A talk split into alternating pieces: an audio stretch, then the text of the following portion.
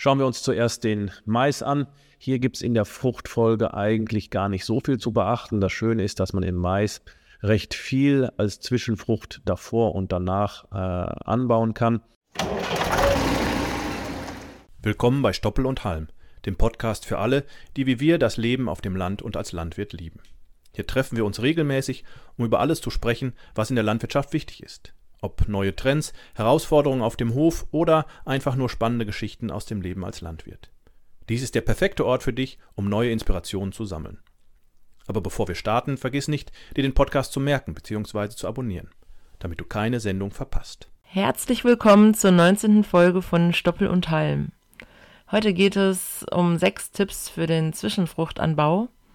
Wieder die News bekommt ihr auf die Ohren und die Marktpreise. Wir wünschen euch viel Spaß. Und jetzt die wichtigsten Nachrichten für Landwirte aus der aktuellen Woche. Droht uns jetzt schon eine Dürre? Zurzeit befürchten Bauern in Deutschland aufgrund anhaltender Trockenheit eine Blitzdürre und mögliche Ernteausfälle. Obwohl der Frühling feucht begann, hat es seit Wochen nicht mehr geregnet und die Temperaturen sind auf 30 Grad Celsius gestiegen. Die Vegetation verdorrt aufgrund der Sonne, Trockenheit und starken Winde, was zu Wald- und Vegetationsbränden führen kann. Landwirte befürchten, dass Getreidesorten wie Winterroggen und Winterweizen unter der abrupten Wasserknappheit leiden und eine Notreife erleiden könnten. Die Beschaffenheit der Böden spielt ebenfalls eine Rolle, und einige Felder zeigen bereits Anzeichen von Trockenheit mit sichtbaren Rissen im Boden. Die Landwirte prognostizieren, dass die Ernte früher als üblich beginnen wird und Mindererträge zwischen 5% und 25% je nach Getreidesorte und Standort erwarten Angesichts des Wassermangels ziehen der Deutsche Städte- und Gemeindebund sowie der Bundesverband Energie und Wasserwirtschaft eine Wasserrationierung und mögliche regionale Wasserknappheiten in Betracht. Zusätzlich bestätigen Klimaforscher das Eintreffen des Klimaphänomens El Niño, was zu erhöhten Temperaturen im Pazifik und veränderten Luftströmungen führt Asiatische Hornisse breitet sich auch in Deutschland aus. Imker fürchten um ihre Bienen. Hornissen im Allgemeinen sind hervorragende Jäger. Sie sammeln Käfer, Stechmücken, kleinere Wespen und manchmal auch Honigbienen ein, um sie dann ihren kleinen Nachwuchs zum Fressen zu geben.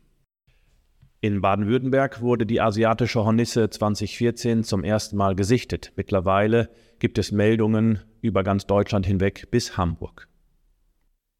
Wenn also ein großes Insekt um Sie herumbrummt, bitte einmal genauer hinschauen, denn Imker und Naturschützer bitten diese Tage, Meldungen von asiatischen Hornissen an die untere Naturschutzbehörde zu melden. Wie sieht die asiatische Hornisse aus? Sie ist etwas kleiner als unsere heimische Hornisse. Sie ist dunkler gefärbt und hat eine orangene Stirnplatte. Also bitte einmal genau hinschauen ob es sich um eine asiatische Hornisse handelt und wenn ja, bitte an die untere Naturschutzbehörde melden. Werden die Ökoregelungen für die Agraranträge 2024 geändert? Die Bundesregierung plant Änderungen bei den Ökoregelungen für den Agrarantrag 2024. Die SPD schlägt vor, die Prämienhöhen zu korrigieren und das Verwaltungsverfahren zu vereinfachen. Die SPD möchte auch die Weidehaltung, das Grünland und die Nährstoffkreisläufe stärker berücksichtigen. Das Bundeslandwirtschaftsministerium wird aufgefordert, Vorschläge zur Steigerung der Attraktivität der Ökoregelungen vorzulegen. Die Mitgliedstaaten müssen Änderungen bis zum 15. September bei der EU-Kommission melden. Die Auswertung der Agraranträge zeigt, dass die Ökoregelungen nur zu 61 Prozent in Anspruch genommen wurden der Deutsche Bauernverband fordert höhere Prämien, um die Teilnahme der Landwirte zu erhöhen. Die CDU/CSU kritisiert die SPD für ihre ablehnende Haltung gegenüber der Grünlandförderung in der Vergangenheit. Der Agrarausschuss des Bundestages wird über Anpassungen bei den Ökoregelungen diskutieren. Dennis Kraun kündigt Schließung von Schlachthof an. Nicht nur in Deutschland, sondern auch in Dänemark geht die Konsolidierung weiter. In Deutschland hatte Vion ja bekannt gegeben, dass der Schlachtstandort in Bad Bramstedt aufgelöst wird, im, wahrscheinlich zur Mitte des Jahres. Jetzt hat Danish Crown angekündigt, den Standort in Dänemark Sebi, das ist ein Standort für Schweineschlachtung, zu schließen, und zwar schneller als erwartet. So soll schon am 23. Juni im Schlachthof in Sebi das letzte Schwein geschlachtet werden. Das zeigt auch den dramatischen Rückgang der Schweine in Dänemark, wo im vergangenen Jahr wöchentlich die Zahl der Schlachtschweine um mehr als 10 Prozent zurückgegangen ist. Agraretat mit einer halben Milliarde weniger in der Planung. Nachdem alle Ministerien für 2024 ihre Budgets gemeldet haben, fängt Christian Lindner, unser Bundesfinanzminister, damit an, entsprechende Kürzungen vorzunehmen. Nur das Arbeits- und äh, auch das Verteidigungsministerium scheinen von diesen Kürzungen ausgenommen. Heißt, dass auch Herr Özdemir in seinem Landwirtschaftsministerium mit weniger Etat zurechtkommen muss. Man munkelt aktuell, dass etwa eine halbe Milliarde Euro weniger zur Verfügung steht. Das hieße, dass statt 7,1 Milliarden Euro nur 6,5 bis 6,6 Milliarden Euro zur Verfügung stehen für 2024. Da es aber durch gesetzliche Vorgaben gar nicht so viele Möglichkeiten gibt zu kürzen, geht man davon aus, dass die Kürzungen insbesondere bei der Gemeinschaftsaufgabe Verbesserung der Agrarstruktur und des Küstenschutzes GAC zu erwarten ist. Hier könnten etwa 300 Millionen Euro gekürzt werden. Auch die landwirtschaftliche Unfallversicherung, die etwa 60 Prozent des Agrarhaushalts ausmacht, muss vermutlich mit weniger Budget zurechtkommen. Regeneration der Landwirtschaft in der Ukraine. Laut einem Bericht der Kiewer School of Economics könnte es bis zu 20 Jahre dauern, bis sich der ukrainische Agrarsektor von den Zerstörungen durch die russische Invasion erholt. Selbst nach sieben Jahren Frieden wird der Agrarsektor voraussichtlich nicht das Pro Produktionsniveau vor dem Krieg erreichen. Die Forscher prognostizieren, dass der Anbau von Sonnenblumen, Gerste und Weizen mit Hilfe der Marktkräfte bis 2040 das Vorkriegsniveau erreichen könnte und möglicherweise bis 2050 weiter wachsen könnte. Mais, Roggen, Hafer und Raps könnten sich erst bis 2050 vollständig erholen, während die Produktion von Soja stark zurückgehen und sich nicht mehr erholen wird. Mais, Weizen und Gerste werden voraussichtlich die wichtigsten Nutzpflanzen bleiben, wobei Mais an Bedeutung gewinnen wird.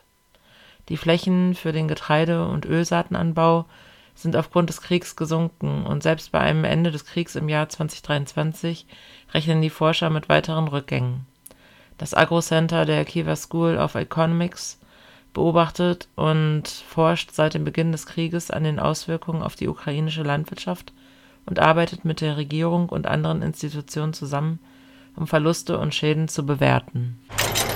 Besser als Seife, das hilft gegen Gülle und Stallgeruch an Händen.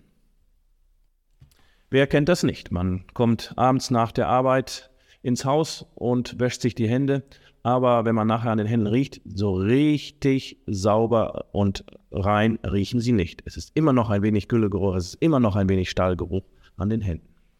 Hier haben wir ein paar Tipps von Landwirten, was die gegen den Geruch an den Händen machen. Natürlich kann man zuerst mal versuchen, den Geruch gar nicht an die Hände kommen zu lassen. Da arbeiten manche Landwirte tatsächlich sogar mit zwei Paar Einweghandschuhen, die sie übereinander ziehen, wenn sie insbesondere so Sachen wie alte Nachgeburten oder sowas anfassen.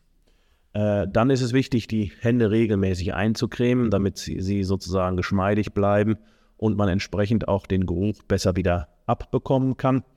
Und ähm, Arbeitshandschuhe sind natürlich auch immer wichtig, dass man sie mal austauscht, denn auch Arbeitshandschuhe konservieren Gerüche. Und jetzt kommen wir zu ein paar Tipps von Berufskollegen, wie sie ihre riechenden Hände wieder geruchsfrei bekommen. Äh, der erste ist, die Hände immer zuerst kalt zu waschen und dann mit Zahnpasta oder Zitronenwasser warm zu waschen. Ganz gut zu helfen scheint auch Edelstahlseife, wenn Sie da mal nach googeln, die bekommen Sie bei verschiedenen Anbietern. Die wird auch gerne in der Küche benutzt, wenn man mal Knoblauch oder Zwiebeln äh, geschält äh, oder geviertelt hat, dass man den Geruch wieder abbekommt. Neben Zahnpasta oder Zitronenwasser soll auch Waschpulver helfen oder Waschbenzin und dann mit Zitronensaft und dann nochmal mit normaler, normaler Seife waschen.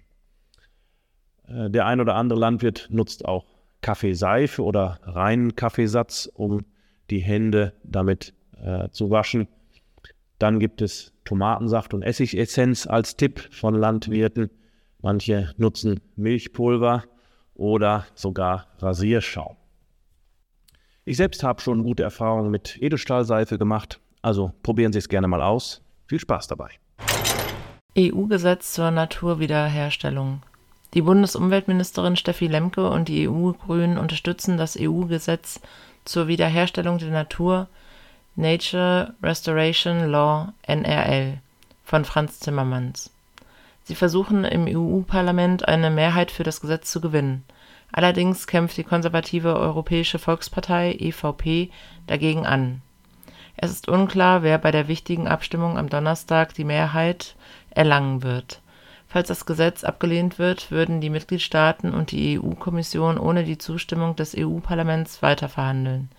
Die Grünen kritisieren das Verhalten der EVP und sehen es als umweltpolitisches Fiasko an.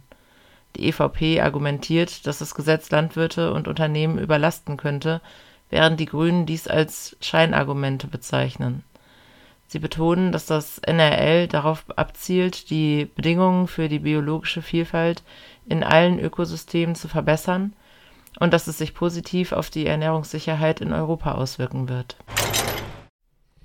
Der Zwischenfruchtanbau wird immer wichtiger, nicht nur durch GAP und Glötz, sondern auch, weil wir vermehrt darauf schauen müssen, dass wir unseren Boden und unseren Humus aufbauen, unseren Boden einfach verbessern. Daher haben wir für euch einmal die wichtigsten sechs Tipps für den Zwischenfruchtanbau zusammengestellt.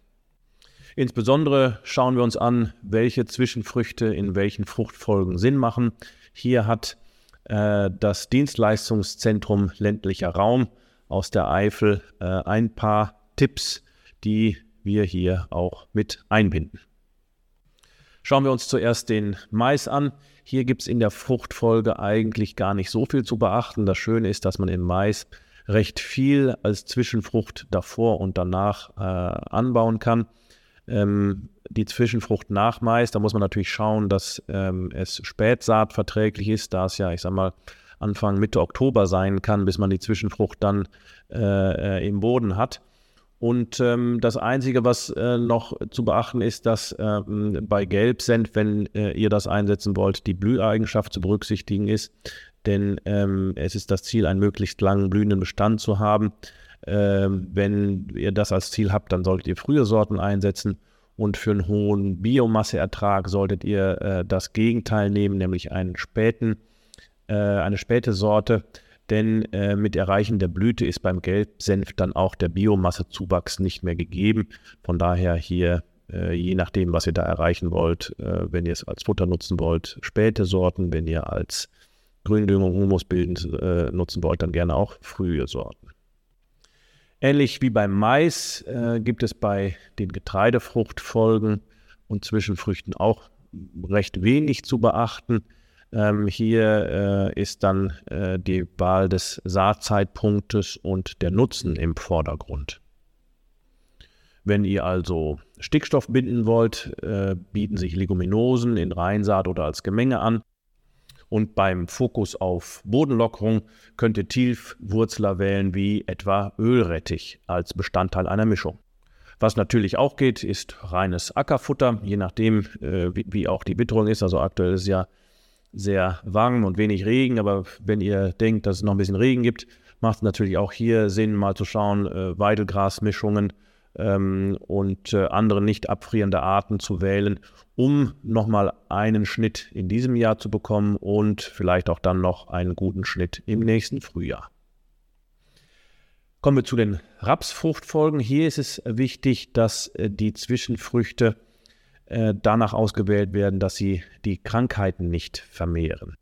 Krankheiten können sein äh, Sklerotinia oder Verticillium oder Kohlhernie und da ist es äh, darauf zu achten, dass ihr vor allem Kreuzblütler meidet. Auch Facelia kann äh, immer mal wieder Verticillium oder Sklerotinia bekommen. Von daher ist Facelia eigentlich auch eher zu meiden. Ähm, Rauhafer ist möglich. Gut eignen sich äh, für Mischungen dann Buchweizen, Gräser, Lein und Leguminosen wie beispielsweise auch der Alexandrinerklee. Ich habe gerade jetzt viele Landwirte am Telefon, die nach äh, Gerste, also in drei, vier Wochen, dann unser neues Teffgras säen wollen. Das ist tatsächlich ein einjähriges Gras, das auch dann wächst, wenn äh, es starke Trockenheit äh, gibt. Äh, das kann ich euch empfehlen, probiert das mal aus. Äh, die meisten Landwirte, die ich jetzt am Telefon habe, bestellen ein, zwei, drei Säcke für äh, entsprechend ähm, ein, zwei, drei Hektar. Äh, einfach nur zur Info, die, die, ihr sät pro Hektar ungefähr 15 Kilogramm bis 17 Kilogramm aus und in einem Sack sind 20 Kilogramm. Schaut es euch mal an. Teffgras auf holtmann-saaten.de-shop. In Kartoffelfruchtfolgen geht es auch hauptsächlich darum, ähm, den Boden optimal vorzubereiten und verschiedene Kartoffelkrankheiten äh, nicht weiter vermehren zu lassen. Hier äh, eignen sich äh, eigentlich ganz gut Ölrettich, ähm, Rauhafer und äh, verschiedene Wickensorten. Äh, da könnt ihr gerne auch bei uns mal auf der, auf der Seite gucken. Wir haben mit Kartoffelterra eine ganz spannende Zwischenfruchtmischung für den Kartoffelanbau. Wenn ihr Zuckerrüben anbaut, sind natürlich bei euch nematodenresistente Früchte wichtig. Hm, hier äh, gibt es natürlich äh, nematodenresistenten Senf oder nematodenresistenten Ölrettich. Genauso nematodenneutral sind Rauhafer und Facelia. Auch hier haben wir eine spannende Mischung ähm, in äh, unserem Sortiment. Äh, schaut einfach gerne mal rein auf www.holtmann-saaten.de-shop eine nahezu ideale Mischung für die Zwischenfrucht, die nahezu auch universell einsetzbar ist, entweder als äh, Bodenverbesserer zur Begrünung ähm, oder auch als Futter, ist äh, Rauhafer, Wicke und äh, Klee. Hier ist der Hafer eigentlich auch eine Rankhilfe ähm, und äh, ähm, die Sommersaatwicke dann äh, entsprechend ähm, ein, äh, ein, eine Leguminose und auch der Alex Alexandrinerklee, äh, ein Eiweißlieferant. Und hier ähm, geht, ist eine Ernte bis zum ersten Frost möglich, denn äh, diese Mischung ist äh, nicht winterhart.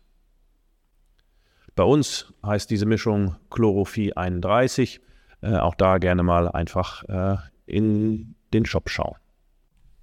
So, last but not least, als letzter Tipp kann natürlich die Zwischenfrucht auch für Glötz und für Eco-Schemes genutzt werden. Hier ist von Glötz 4, heißt also Schaffung von Pufferstreifen entlang von Wasserläufen. Glötz 5, Maßnahmen zur Begrenzung von Bodenerosion. Glötz 6, die Mindestbodenbedeckung in sensiblen Zeiten. Äh, oder Glötz 7, der Fruchtwechsel auf dem Ackerland. Oder Glötz 8, die nicht produktive Fläche. Äh, natürlich für jede dieser Anforderungen gibt es eine Zwischenfrucht, die ihr da auswählen könnt. In einigen Bundesländern gibt es natürlich Agrar-, und Klimamaßnahmen, äh, für die sich Zwischenfrüchte ebenso eignen wie für die freiwilligen Eco-Schemes. Also, ähm, das besprecht ihr idealerweise sicherlich auch nochmal mit jemandem äh, von eurer Landwirtschaftskammer oder entsprechenden Behörde, um auf hier auf der sicheren Seite zu gehen und nachher keine böse Überraschung äh, zu erleben bei einer möglichen Kontrolle. Also ich glaube, ähm, äh, Zwischenfrüchte wird für jeden von uns ähm, Landwirten ein Thema sein. Äh, und äh, wir müssen uns mit dem Thema noch intensiver beschäftigen. Und daher hier äh, hoffe ich, dass ich euch mit den Tipps ein bisschen Licht ins Dunkel gebracht habe. Wenn ihr noch weitere Fragen habt, ruft gerne an, äh, schreibt uns eine E-Mail. Äh, unsere Saatgut-Experten und Anbauberater stehen euch mit Rat und Tat zur Seite. Kommen wir zum Markttelegramm für die Kalenderwoche 24. Wir starten mit den Ferkel- und Schweinepreisen. Bei Ferkeln ist es so, dass in den letzten Wochen nach wie vor die Ferkel knapp sind. Das heißt, äh, es gibt steigende Preise. Aktuell laut VEZG sind die Ferkel für 25 Kilo bei 91 Euro. Das sind 3 Euro mehr als in der Vorwoche. Ähm, laut ISN, äh, Ferkelpreisnotierung Nordwest, liegen die bei 88 Euro. Auch bei Schlachtschweinen äh, ist die Situation an den Schlachthöfen so, dass ähm, es mehr Nachfrage gibt als Angebot. Daher liegt die VEZ-G-Notierung für Schlachtschweine bei 2,43 Euro aktuell. Das sind 5 Cent mehr als in der Vorwoche. Bei der ISN in der Notierung liegen die Schweine sogar bei 2,58 Euro. Das sind 7 Cent mehr als in der Vorwoche. Beim Großvieh sieht es so aus, dass die Preise recht stabil sind. Äh, das Angebot lässt etwas nach. Ähm, auch äh, bei der Fleischabsatzseite im Sommer äh, natürlich eher eine Flaute. Hier ist es so, dass die R3 Bullen Fleckvieh 4,50 Euro kosten, R3 Schwarzbunte 4,45 Euro. Bei den Schlachtkühen R3 sind es 4,10 Euro für 330 Kilo. Die Getreidepreise steigen leicht. Ähm, das hat mehrere Gründe. Einmal die Angst davor, dass das Getreideabkommen mit der Ukraine wieder in Gefahr steht nach dem äh, Beschuss bzw. der Sprengung des Staudamms in der Ukraine. Äh, und äh, es wird zudem auch davon ausgegangen, dass aufgrund des Wetters in Europa, aber auch weltweit weniger Getreide geerntet wird, da eine Dürreperiode droht. Aktuell ist Futterweizen bei 198,50. Äh, das sind 1 Euro mehr. Äh, Körnermais liegt bei 220 Euro. Das ist relativ stabil, nur leicht geringer als zur Vorwoche mit 50 Cent. Kommen wir zum Heizöl. Das liegt auch nach wie vor auf einem relativ niedrigen Niveau. Abnahmemenge 2000 Liter, Kosten 100 Liter 72,50 Euro bis 77 Euro. Ähm, also wer jetzt Heizöl kauft, macht wahrscheinlich nichts falsch. Ganz zum Schluss äh, immer mal wieder Preise für Heu. Aktuell zwischen 130 und 155 Euro die Tonne. Äh, hier sieht es tatsächlich sogar so aus, dass die Heuernte recht gut ist. Die Qualitäten sind gut. Deswegen gibt es hier eigentlich keine Angebotsknappheit. Bei Stroh sieht es ähnlich aus. Hier äh, ist der Preis bei 90 bis 110 Euro die Tonne. Recht stabil. Hm, auch hier erwartet man äh, äh, trotz der Dürre, die ja eher Auswirkungen hat jetzt aufs Korn, ähm, äh, eine hohe Strohernte in Anführungszeichen und somit eigentlich auch keine Teuerung in Zukunft. So, das war's für diese Woche wieder mit den Marktpreisen und äh, mir bleibt noch äh, euch eine schöne Restwoche zu wünschen und äh, wir hören uns nächste Woche. Und damit verabschieden wir uns für heute von Stoppel und Halm, dem Podcast von Holtmann Saaten. Wir hoffen, ihr hattet genauso viel Spaß beim Zuhören wie wir beim Aufnehmen. Mehr Infos zum Saatgut von Holtmann Saaten findet ihr auf www.holtmann-saaten.de. Und falls ihr Fragen oder Anregungen zum Podcast habt, Zögert nicht und schreibt uns eine Nachricht an. podcast.holtmann-saaten.de. Bis zum nächsten Mal und macht euch ja nicht vom Acker. Wir Landwirte werden gebraucht.